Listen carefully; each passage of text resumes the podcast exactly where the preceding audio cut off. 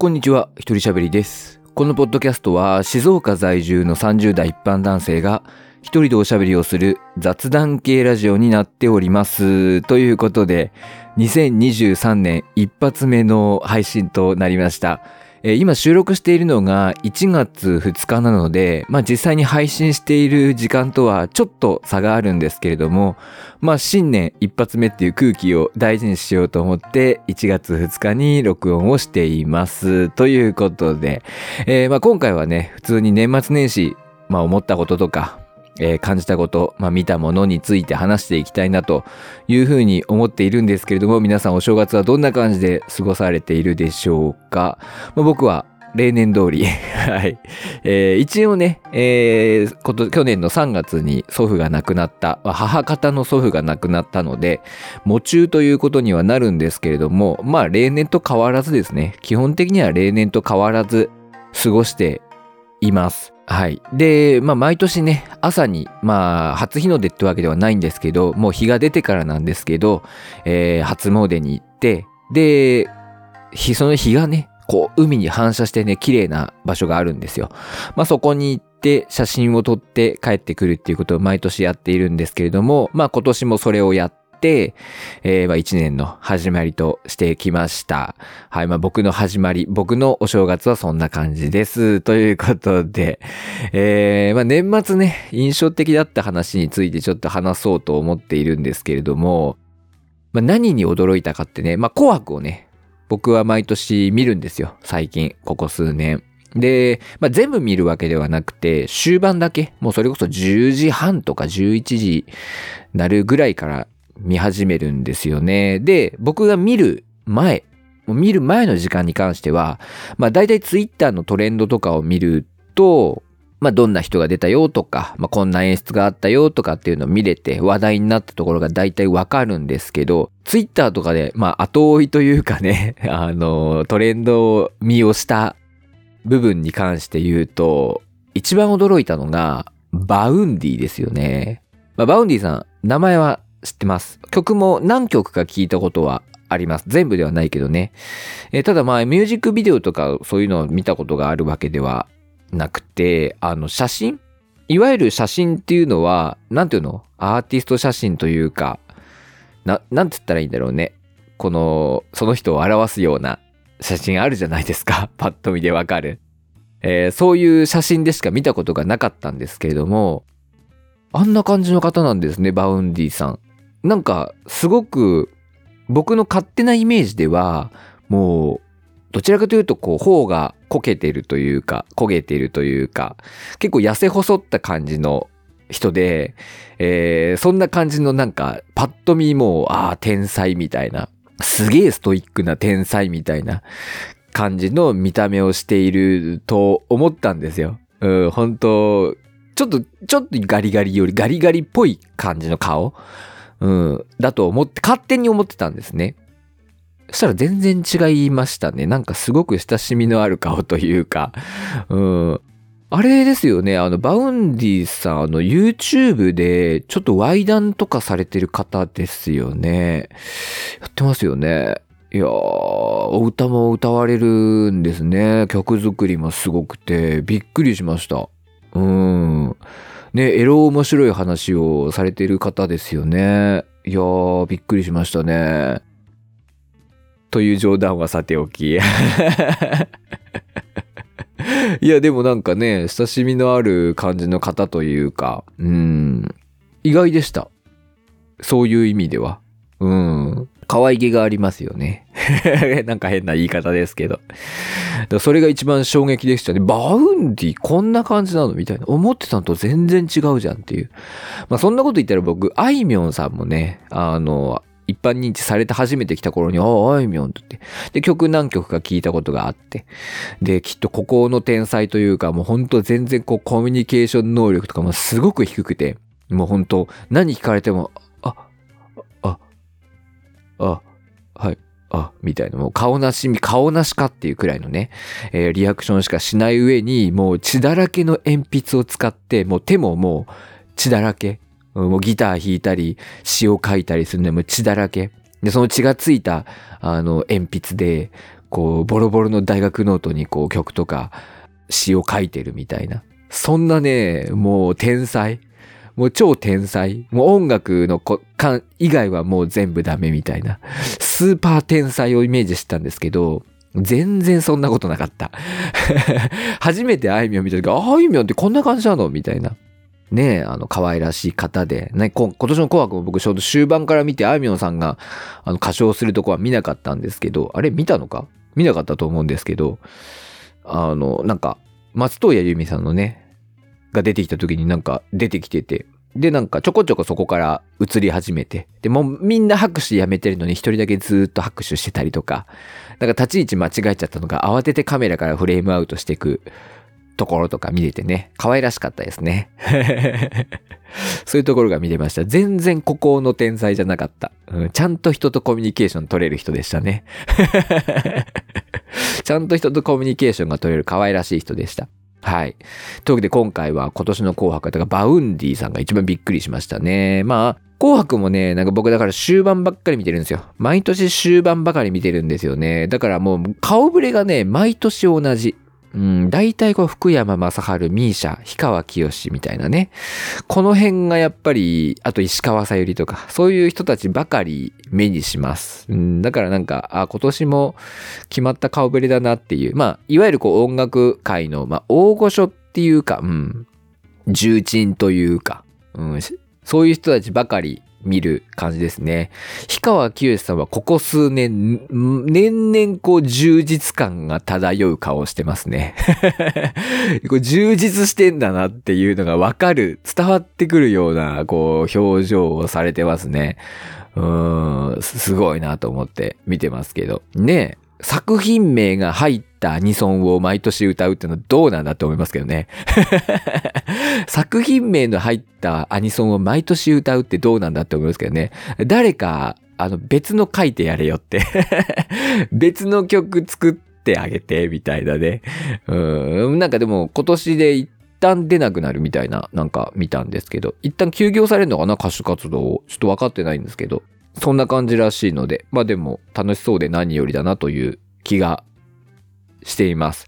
はい。ねあと、森保さんとかも、なんか審査員、審査員席にいて、なんかいつもの感じで喋ってましたけど、面白かったですね。うん、なんか、僕が見てない前半とか中盤が結構僕にとっては興味深い人たちが出てたので、あ、もっとちゃんと見ればよかったなって思いました。まあ見ようと思ったらね、NHK オンデマンドとかで見れるのかな？再放送もあるのかな？わかんないですけど、結構なんか見とけばよかったなって思った人たちもいましたね。うん。まあでも別にいいんですけどね。そんな、そんな別に紅白でしか見れなかったわけじゃないからさ。ねえ、何回でもチャンスはあったと思うんですよね。そういう人たちを見る機会って。うん、まあまた紅白だからって言ってこうスペシャルな演出をね、したりとかもするのかもしれないけど、あ、パフュームがチョコレートディスコやってましたね。僕チョコレートディスコはね、あの、学生の頃に余興でね、踊りを覚えたことがあるんで、あれ多分 Perfume の中で一番簡単なんですけど、踊りを覚えたことがあったので、あ、チョコレートディスコやったんだってね、思ったんですけど、まあ、そんな感じの紅白歌合戦は、まあまあ、見ればよかったなと思いました。うん、まあでもなんか今年、ここ数年の紅白は安定してますね。2000、まあ毎年言ってるんですけど僕、2016年頃、パーフェクトヒューマンとかさ、あの、ピコ太郎とかがすごく流行った時、めちゃくちゃ滑っててびっくりしたんですよね。めちゃくちゃ滑っててもこれはね、司会の相葉くんがかわいそうなくらい滑ってて、まあそのね、まあディレクターというか、まあそういう人のセンスがやっぱ問われるなっていうふうに思いましたけど、ここ数年はおそらくセンスのちゃんとしてる方というか、まあまともな方がやられてるんだなっていう感じを受けました。はい。というわけで、えー、紅白歌合戦の感想というか、まあ年末に見たものの感想でした。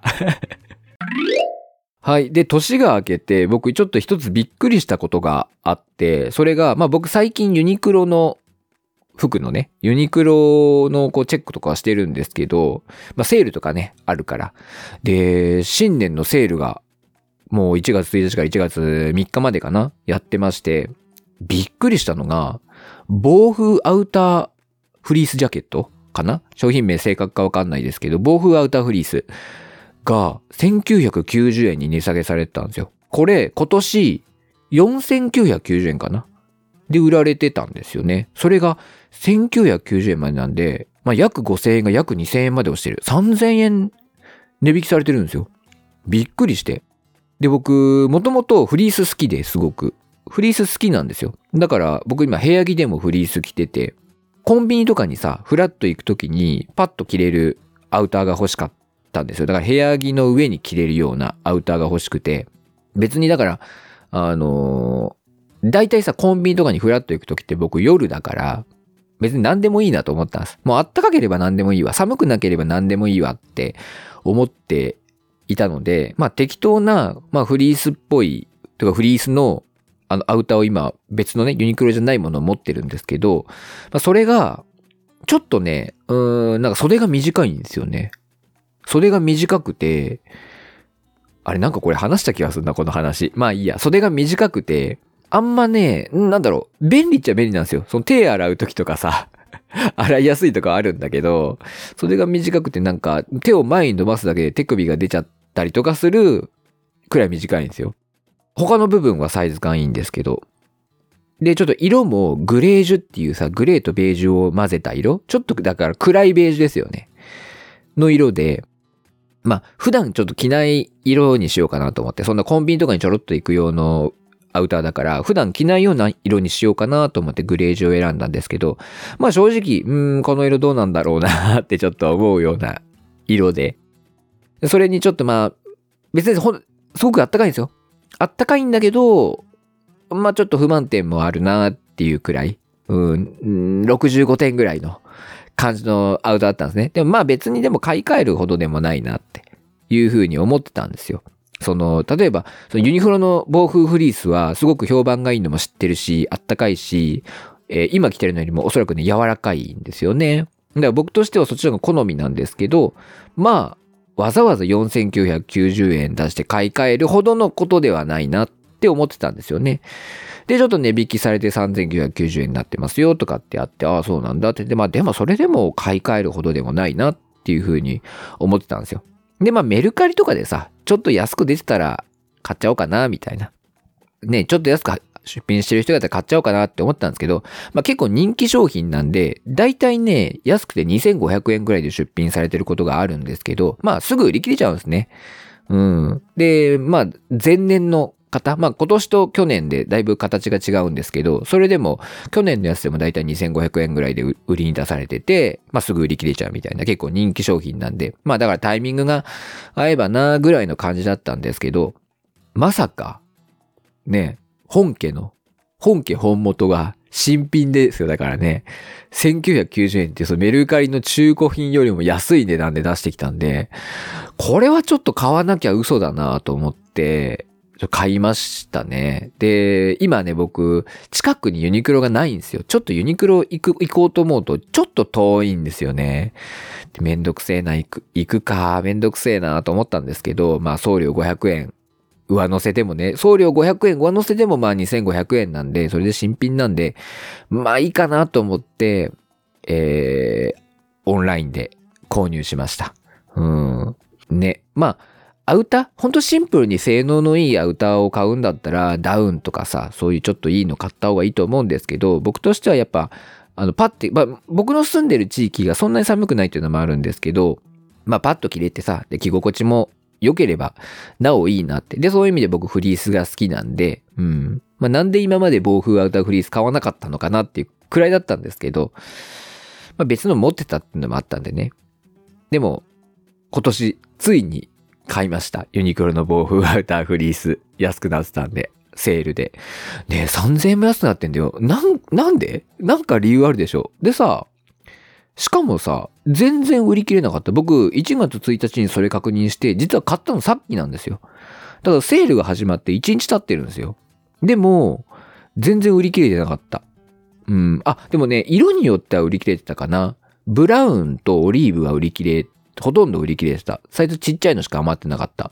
ただ僕、ベージュかブラックで迷ってたんですよ。ベージュかブラックで迷ってて、まあでも、ね、グレージュ買ってうーんって思ったから、まあアウターだし黒でいいやと思って黒の M サイズを買ったんですけど、全然余ってた。黒はもう全部のサイズ余ってた。ベージュは L 以降は売り切れてましたね。うん。黒は全部、全サイズ余ってた。在庫ありました。なんでしょうね。人気があるのかないのかわかんないですけど、まあフリースなんで、まあフリースに対するこう印象って人それぞれなのかな。まあ肌触りがいいとか気持ちいいとかっていうのもある反面、苦手とかチクチクするとかって感じる人もいるのかなわかんないですけど、まあ賛否両論というか好き嫌いが分かれるものなのかなって思いました。僕はフリース好きなんで、うん。買いましたね。はい。まあこれで、まあ本当コンビニとか薬局とかにさ、まあフラッと行く。僕結構この夜の10時とか11時頃に、あのメルカリで商品が売れたっつって、えー、すぐに梱包して、コンビニにね、発送の手続きしに行くみたいなことがあるんで、まあそういう時にね、パッと切れるやつが欲しかったんですけど、まあでもいい買い物ができたかなって新年早々いうふうに思っています。ね、送料500円かかっちゃったけどね。うん。ユニクロは500、5000円以上買うと送料が500円がなくなるんですよ。でもね、あの、そのために追加で3000円何か買うっていうくらいなんか欲しいものもなかったんで、うん。だから、まあいいかなと思って、500円送料かかっても。という感じで買いました。うん。というわけで、新年早々、いい買い物ができた気がするなという、まだ商品届いてないんで何とも言えないですけどね。うん。でも、もういいのだっていうのは分かってるんで、まあいい買い物ができたなというふうに思ってます。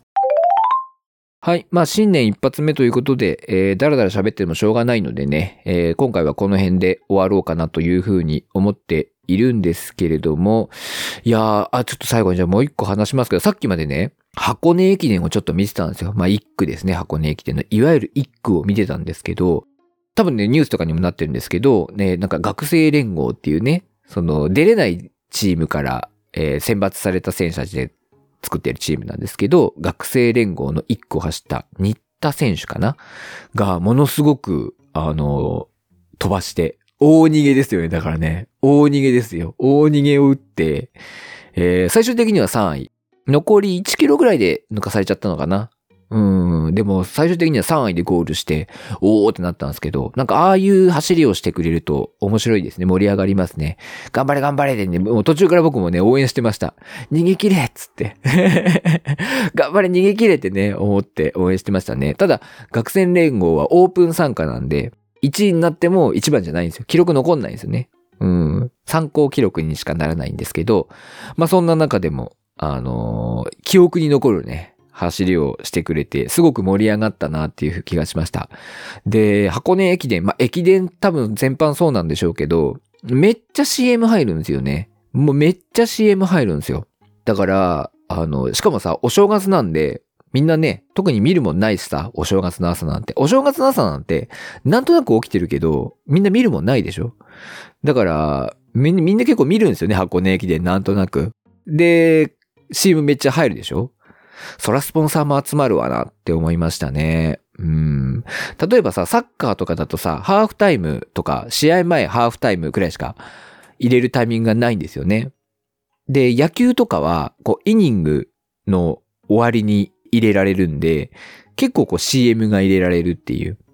だからスポンサーを集めやすいとかね。まあ野球中継、なかなか今は地上波とかではないですけど、そういう意味で、箱根駅伝はめちゃくちゃ CM 入るから、まあ、スポンサーつきやすいだろうなっていうふうには思いました。はい。ということで、まあ、箱根、まあ、日本人は駅伝好きですね、本当にね。別に、面白いか？いや、面白い。まあ、今回僕もね、一句はすごい楽しんでみたので、まあそういうところが面白いですよね。まあ、例えば学生なんでね、こう、今年最後とか、まあいろいろあるのでね、まあ学生スポーツが好きですよね。基本的にね、日本人は。で、プラス駅伝も好きっていう。で、お正月で何も見るもんないからっていうね。まああの、箱根駅伝を全国大会だと勘違いしてる人もね、いますけど、あれ関東だけですからね。うん。関東の大学だけですからね。関西の大学出られないですから。そういう意味で、まあ、箱根駅伝は、こう、日本テレビがこう、ブランド化したという感じですね。というわけで、面白かった。箱根駅伝一区。うん。